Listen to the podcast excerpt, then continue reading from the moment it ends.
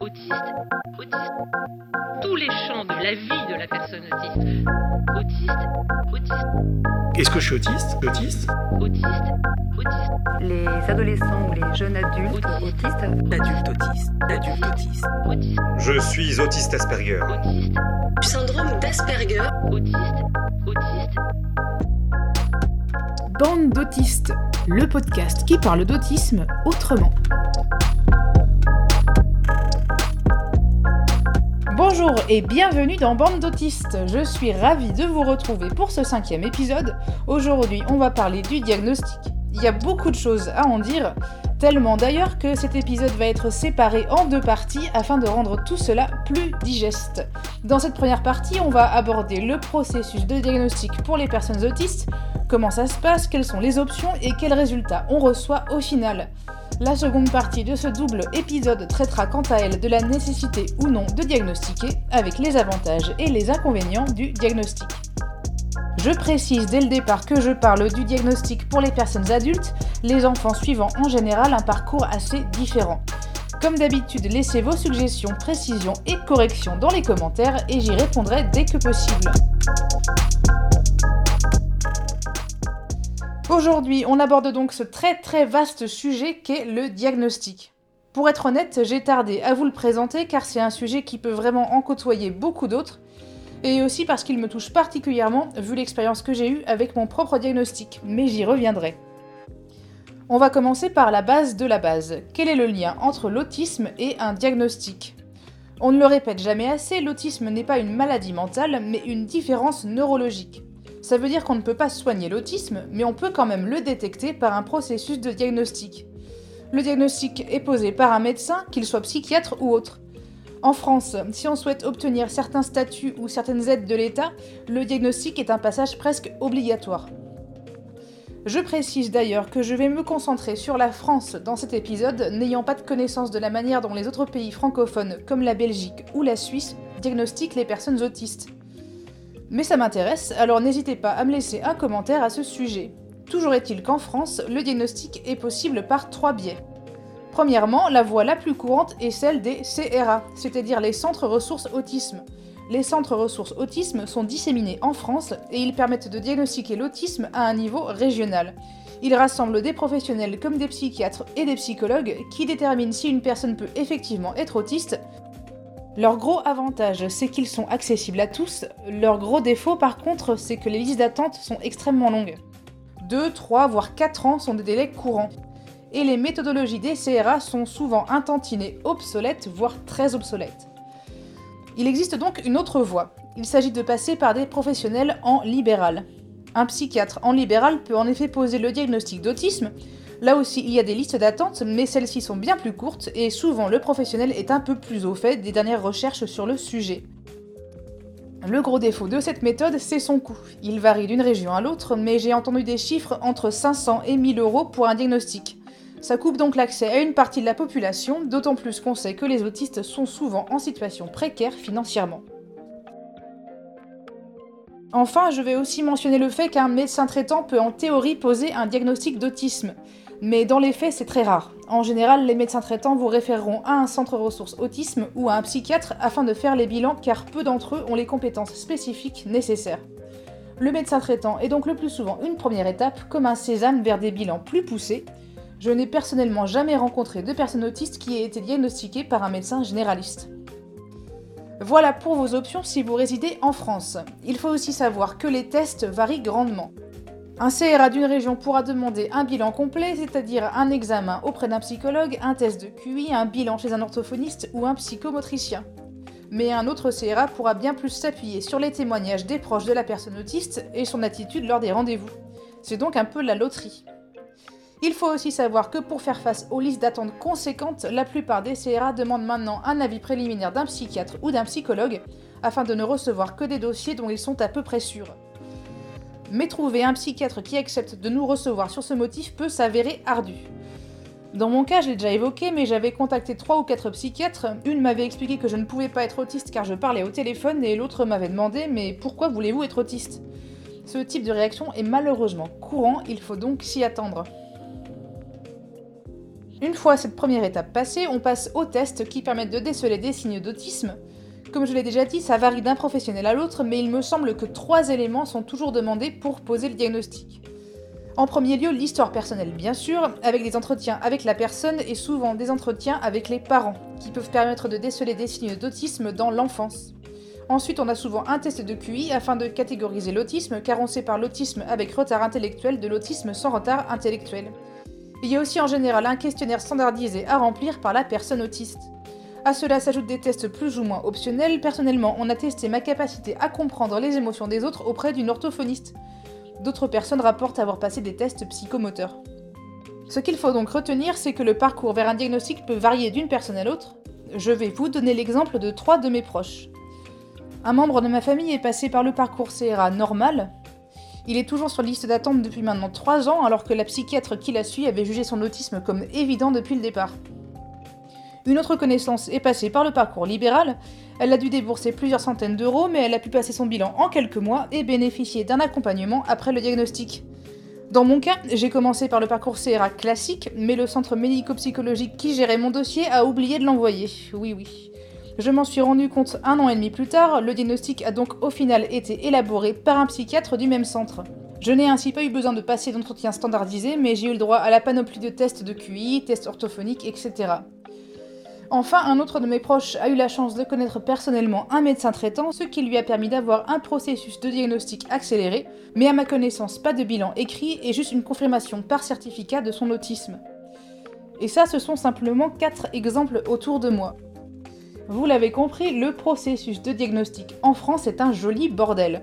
Si on traîne sur les forums et groupes Facebook dédiés au sujet, on voit passer de nombreuses personnes absolument perdues devant la démarche et on les comprend. Je rappelle au passage que les démarches administratives, c'est souvent très très compliqué pour les personnes autistes. On peut se retrouver en crise totale devant une déclaration d'impôt par exemple. Alors imaginez un parcours administratif chaotique qui dure depuis plusieurs années, avec des échéances dont on n'est jamais sûr et peu de précisions données à nos sollicitations. Ça peut être vite un enfer. Le processus de diagnostic standard est donc à revoir depuis le début en France, ne serait-ce que pour réduire ces listes d'attente. Alors certains vous diront que c'est parce qu'il y a soi-disant une épidémie d'autisme, et que c'est pour ça que les centres ressources autisme sont débordés. C'est vrai qu'il y a un afflux de dossiers, mais cela fait maintenant une dizaine d'années qu'à l'échelle mondiale, on se rend compte que les autistes sont bien plus nombreux que ce qui avait été imaginé à l'origine. Alors pourquoi a-t-on tant de retard en France? La réponse nécessiterait de longues discussions dans lesquelles je ne vais pas m'aventurer, mais je trouvais important d'insister là-dessus. Pour conclure et résumer cette section, une personne autiste en recherche de diagnostic aura ainsi souvent deux options. D'une part, passer par la voie classique et attendre un an et demi à trois ans en croisant les doigts pour que le CRA de sa région ait des tests à peu près à jour. Ou débourser une somme très importante pour accélérer le processus en choisissant la voie du libéral. Et c'est à peu près tout. Les adultes autistes qui ont eu le bon goût de survivre à leur enfance ne sont malheureusement pas la priorité on considère que s'ils ont su se débrouiller jusque-là, ils sont suffisamment fonctionnels pour attendre encore un peu. Et s'il faut au passage avoir quelques pots cassés, eh bien tant pis. Alors je ne suis pas cynique pour le plaisir. Cette attitude est malheureusement trop courante chez les professionnels. Une personne autiste qui ne fonctionne en apparence pas trop mal aura souvent des difficultés à faire reconnaître son handicap et ses besoins d'accompagnement. Bon, je veux quand même rappeler qu'il existe d'excellents professionnels qui diagnostiquent l'autisme en France. Je brosse un tableau globalement sombre, mais les choses bougent petit à petit, même si bien trop lentement. On peut donc espérer que cela continue à évoluer de manière positive.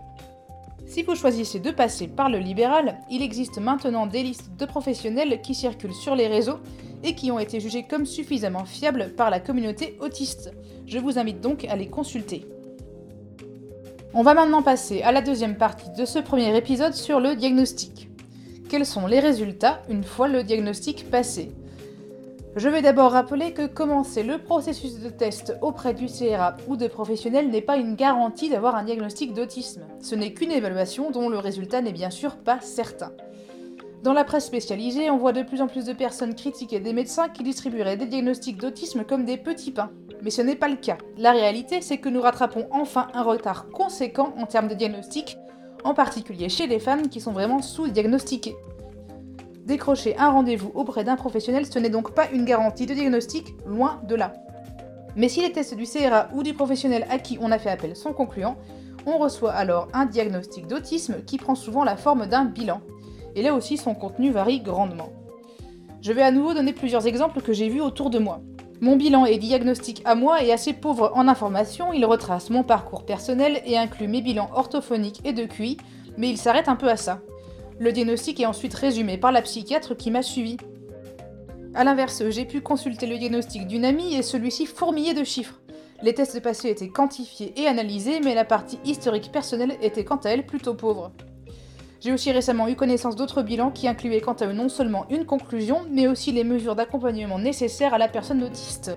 J'ai trouvé que c'était une très bonne initiative. Mais vous l'avez compris, le bilan reçu varie énormément. Certains bilans précisent également le niveau de entre gros guillemets sévérité de l'autisme, le niveau 1 étant le niveau nécessitant le moins d'accompagnement et le niveau 3 nécessitant un soutien très important. Un bon bilan devrait, à mon sens, être un résumé des limitations et besoins spécifiques des personnes autistes, car nous-mêmes n'en sommes pas toujours entièrement conscients. Car dans les faits, le diagnostic peut être vécu comme stigmatisant par les personnes autistes. Par exemple, sur le bilan d'une amie, il est écrit qu'elle a, je cite, un regard de mauvaise qualité, car elle ne regarde pas ses interlocuteurs dans les yeux. Plutôt que de dire qu'elle évite le regard des autres, on applique un adjectif de qualité qui peut être extrêmement violent à recevoir. J'ai également eu connaissance d'un bilan orthophonique qui mentionnait que Madame X semble avoir de l'empathie, comme si nous étions des êtres dénués d'empathie qui, miracle, montraient parfois des signes humains. Mais je pense que c'est le cas pour tous les bilans d'ordre psychiatrique qui réduisent un être humain à une collection de caractéristiques. Encore une fois, je cite surtout les mauvais côtés, mais c'est parce que j'ai eu de nombreux retours sur le sujet. Je dois quand même dire que pour certaines personnes autistes, le diagnostic se passe très bien. Et pour ma part, même si mon diagnostic a été un chemin de croix, je le referai à nouveau sans souci car les aspects positifs qu'il m'a apportés dépassent de très très loin les difficultés vécues. Mais j'y reviendrai dans le prochain épisode. J'espère avoir peint un tableau à peu près complet de ce qu'est le processus de diagnostic en France. Si ça vous a fait peur, ne manquez pas la deuxième partie qui sera diffusée prochainement. Je vous y expliquerai les avantages du diagnostic et pourquoi il est si nécessaire pour la grande majorité des personnes autistes. Si vous avez des conseils pour les personnes qui se demandent si elles sont autistes et qui ont besoin de commencer le processus, n'hésitez pas à nous en faire part dans les commentaires. N'hésitez pas non plus à vous abonner pour savoir quand sortira la suite. On passe maintenant à notre interview du jour. J'ai posé quelques questions à Sepia, qui m'a parlé de son processus de diagnostic.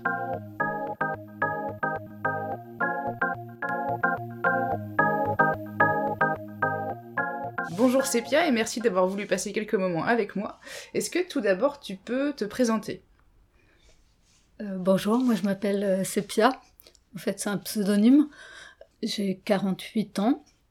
Euh, j'ai découvert que j'étais autiste. On va dire, j'ai eu confirmation que j'étais autiste euh, il y a à peu près un an et demi. D'accord. Est-ce que tu te souviens de s'il y a eu un détail particulier qui t'a fait dire ah oui, c'est- je dois être autiste quand même. Je pense que c'est une question que... qui a toujours été en arrière-fond depuis très très longtemps, Euh, sachant que je l'ai pas toujours formulée en tant que est-ce que je suis autiste? Je me suis toujours demandé d'où venaient euh, mes difficultés dans les relations. Et cette espèce de décalage que je ressentais entre ces difficultés que moi je ressentais et l'apparente facilité que les relations avaient pour toutes les personnes qui m'entouraient. Ce, ce questionnement était présent, euh, toujours en arrière-fond, en permanence. Et euh, en 2017, euh, un professionnel m'a parlé de, du syndrome d'Asperger. Et c'était la première fois que j'entendais quelqu'un d'extérieur à moi verbaliser euh, l'hypothèse que, euh, que je sois autiste. Et c'est là où j'ai réalisé que peut-être ça se voyait plus de l'extérieur que l'impression que ça me donnait à moi. Oui, c'est quelque chose que que j'ai l'impression de retrouver souvent, c'est-à-dire les personnes autistes doutent très fortement elles-mêmes de correspondre aux critères diagnostiques, mais leurs proches euh, leur disent bah si si c'est évident en fait. c'est un truc que j'ai que j'ai beaucoup vu. Et euh, donc c'est un professionnel qui t'a orienté vers cette idée-là. Est-ce que tu peux me faire un peu le déroulé de comment ça s'est passé pour toi? Alors au départ, j'ai commencé par me renseigner vraiment sur euh, le syndrome d'Asperger et- sur l'autisme.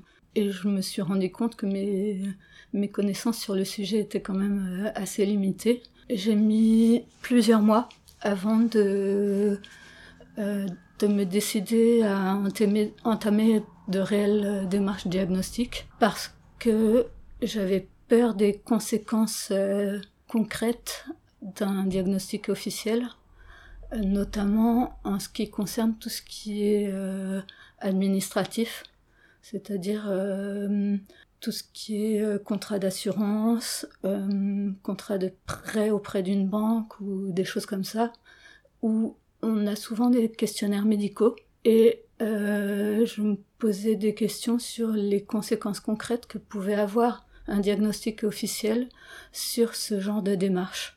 Je n'étais pas sûre de souhaiter que cette entre guillemets découverte devienne officielle. Hmm. Après plusieurs mois, en fait, j'ai pris conscience de l'impact que l'autisme avait sur toute ma vie. Et euh, je me suis rendu compte de l'importance que ça avait pour moi, euh, non pas de savoir si j'étais autiste, mais plutôt de savoir quelles étaient les hum, caractéristiques de l'autisme ou les caractéristiques de mon fonctionnement euh, cognitif ou euh, émotionnel ou je savais pas trop quoi sur ma vie et quelles étaient les différences entre mon fonctionnement cognitif et celui de la population générale parce que je ressentais un, un décalage permanent. Donc suite à ces réflexions, j'ai euh, fait la démarche de contacter le CRA qui m'a envoyé un dossier de, donc, de candidature pour, euh, faire, pour passer le diagnostic. Et donc euh, j'ai rempli ce dossier et je l'ai renvoyé. Et ensuite j'ai attendu beaucoup. Beaucoup, c'est combien de temps en tout? Euh, deux ans et demi entre l'accusé de réception et l'annonce du résultat, sachant que j'ai ensuite attendu euh, plusieurs mois pour avoir le, le compte rendu final du diagnostic. Et entre le moment où tu as eu un accusé de réception de ton dossier et le moment où tu as passé les, les tests au CRA, t'as t'as pas eu de contact du tout avec eux pendant ces deux ans? Euh, si, plusieurs. Alors les premiers contacts que j'avais eus, donc c'était avant de recevoir le dossier, où il m'avait annoncé des, hum, des délais d'environ un an et demi. Et donc euh, je m'étais préparée pour euh, au moins un an et demi d'attente, d'autant plus que j'avais vu sur, euh, sur certains forums que certaines, dans certaines régions, l'attente pouvait aller jusqu'à deux ou trois ans. Et au bout de un an, un an et demi, j'ai commencé à me poser des questions sur euh, le fait qu'ils aient peut-être perdu mon dossier ou en tout cas leur demander euh, quels étaient euh, encore les délais. Et à chaque fois que je les contactais, je passais de un an à un an et demi à un an et demi, deux ans. Et puis je les rappelais un ou deux mois plus tard et c'était plutôt un peu plus de deux ans. Et vraiment sur la fin, euh, je les appelais régulièrement en leur, en leur pour leur demander un peu plus de détails sur les délais. Et j'ai fini par leur expliquer que c'était, ça devenait compliqué pour moi, notamment au niveau de mon travail. Euh, je leur ai demandé s'ils avaient des contacts de, de personnes auprès de qui je pourrais éventuellement faire un pré-diagnostic ou, ou déjà commencer certaines euh, démarches. Donc ils m'ont fourni une liste de, de psychiatres que j'ai tous appelés.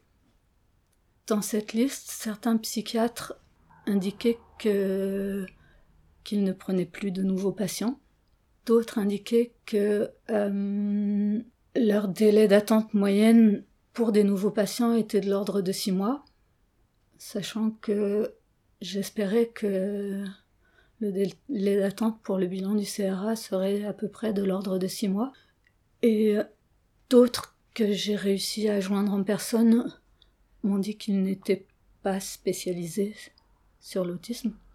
Au cours de cette période, j'avoue que hum, j'ai eu beaucoup de doutes quant au, sérieux et à la connaissance réelle de l'autisme dont faisait preuve un centre théoriquement expert qui, à mon humble avis, aurait dû avoir conscience que euh, pour une personne autiste, ce qui est dit revêt une importance fondamentale.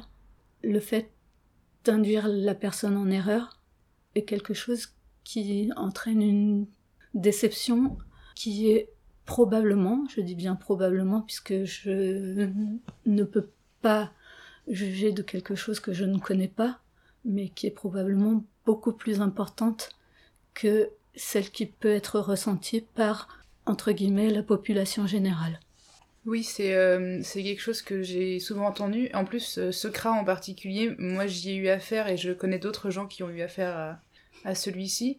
Et effectivement, t'es pas la première personne à dire que euh, il y avait des listes d'attente qui s'allongeaient et qu'on n'était quasiment jamais prévenu que ça s'allongeait, qu'on nous donnait une date euh, qui après n'était absolument pas tenue, etc. Et effectivement que ça causait beaucoup, beaucoup d'anxiété euh, aux personnes autistes qui, comme on le sait, ont vraiment besoin d'être euh, rassurées sur les délais et de savoir où elles vont en fait. Et du coup, il y a eu cette période de deux ans où t'as attendu, attendu, attendu, et t'as enfin eu rendez-vous par lettre. Dans mes souvenirs, c'était plutôt par téléphone pour pouvoir me fixer une date où je serais disponible. Et ce jour-là, ils m'ont aussi indiqué que qu'ils devraient contacter mes parents sachant que dans le dossier, j'avais précisé que mes parents n'étaient pas au courant de ma démarche et que c'était une démarche purement personnelle. Au départ, j'avais pas l'intention de d'en parler tant que ce serait pas quelque chose de confirmé. Donc ils m'ont dit que c'était obligatoire, donc j'ai fini par en parler à mes parents. Mes parents ont eu un rendez-vous téléphonique avec le CRA qui a duré dans ma mémoire, je crois, trois heures, d'après ce que m'a dit mon père après. Et ensuite, ben, moi, je suis venue passer les tests au CRA. D'accord. Est-ce que tu peux me dire comment est-ce que tu as perçu euh, ce diagnostic? Est-ce qu'il a été facile à intégrer pour toi ou est-ce que ça a été douloureux? À la fois, ça a été euh, facile entre guillemets puisque je, je pense que c'est quelque chose que je savais déjà. À la fois, ça a été extrêmement douloureux dans le sens où ça a amené beaucoup de, de questionnements et aussi beaucoup de euh, prise de conscience. Et en particulier de prise de conscience de l'impact que ces difficultés pouvaient avoir, l'aspect envahissant sur tous les aspects de, de ma vie. Et ça m'a aussi entre guillemets, ouvert les yeux sur l'origine de beaucoup de, de quiproquos, beaucoup de difficultés de compréhension que je pouvais avoir avec les autres, et en particulier euh, sur les raisons pour lesquelles, à la fois, moi j'avais du mal à comprendre les autres, et à la fois pourquoi les autres avaient du mal à me comprendre. Une des choses qui était extrêmement difficile, et douloureuse, c'est le fait que ces incompréhensions, très souvent j'en avais conscience. J'en avais conscience, mais j'avais l'impression que les autres n'en avaient pas conscience. Et ce qui était très très difficile à vivre aussi, c'est le fait que lorsque je voyais des doubles lectures dans des situations plus ou moins implicites ou, euh, ou des situations d'incompréhension, souvent j'essayais de, de me dire que les gens sont rarement euh, mauvais. Et l'impression que j'avais, c'est que quand j'avais des réactions qui pouvaient dépasser ma pensée, les gens souvent interprétaient les choses au premier degré, sans penser que peut-être derrière il y avait eu une agression. Parfois même on me prêtait des intentions que je n'avais pas. On me disait mais pourquoi est-ce que tu es en colère? Je me disais mais je suis pas en colère. Et ça c'est des choses que que j'ai souvent vécues et qui peuvent être extrêmement blessantes. D'autant plus que souvent si j'exprime des choses que je vis, euh, les gens me disent ah mais euh, faut pas réagir comme ça ou faut pas te mettre dans des états pareils.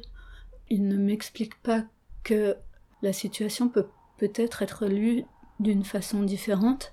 Ils nient ce que, ce que je ressens. Oui, ce que tu dis, ça me parle vachement parce que c'est un truc que euh, moi j'ai vécu personnellement depuis le diagnostic. C'est-à-dire que des interactions euh, banales que j'avais plus ou moins euh, ignorées me reviennent en pleine poire, où je me rends compte qu'en fait c'est que il y a une incompréhension totale avec une personne et je l'avais pas comprise. Et maintenant j'en ai plein qui reviennent comme des flashbacks depuis deux ans parce que je me rends compte que qu'en fait j'avais pas vu une situation telle que la personne d'en face l'avait vue. Donc je pense que c'est un truc vraiment très très courant une fois que t'as le diagnostic. Et du coup, pour finir euh, cette interview sur une note un peu plus euh, joyeuse, je voulais te poser une dernière question et te demander s'il y avait une figure euh, autiste connue qui t'a marqué particulièrement. Alors forcément, actuellement, il y a Greta Thunberg. Après, il y a Temple Grandin qui a fait beaucoup de choses par rapport à l'autisme, même si elle est d'une génération où l'éducation n'était pas forcément la, même qu'aujourd'hui et les, connaissances n'étaient pas forcément les mêmes qu'aujourd'hui. Euh, je pense qu'elle a quand même beaucoup apporté au niveau de la connaissance de, l'autisme. Euh, en France, on a aussi euh, Joseph Chauvanec, qui est une personne très médiatique et qui a beaucoup œuvré pour une autre compréhension de l'autisme, même si euh, il a parfois dit des choses qui, qui m'ont profondément choquée. Euh, ensuite, il y a pas mal de personnes euh, du monde anglo-saxon, notamment une, une dame anglaise qui a été diagnostiquée sur le tard aussi, qui s'appelle Sarah Hendricks et qui œuvre aussi beaucoup pour la compréhension de l'autisme. D'accord, on va arrêter l'interview là-dessus. Je te remercie Sépia d'avoir répondu à mes questions. Merci. Voilà, bande d'autistes, c'est fini pour aujourd'hui. Je vous invite à vous abonner pour suivre la diffusion des prochains épisodes. N'hésitez pas à me laisser un commentaire ou à liker cet épisode. En attendant la suite, n'oubliez pas de rester ouvert et prenez soin de vous.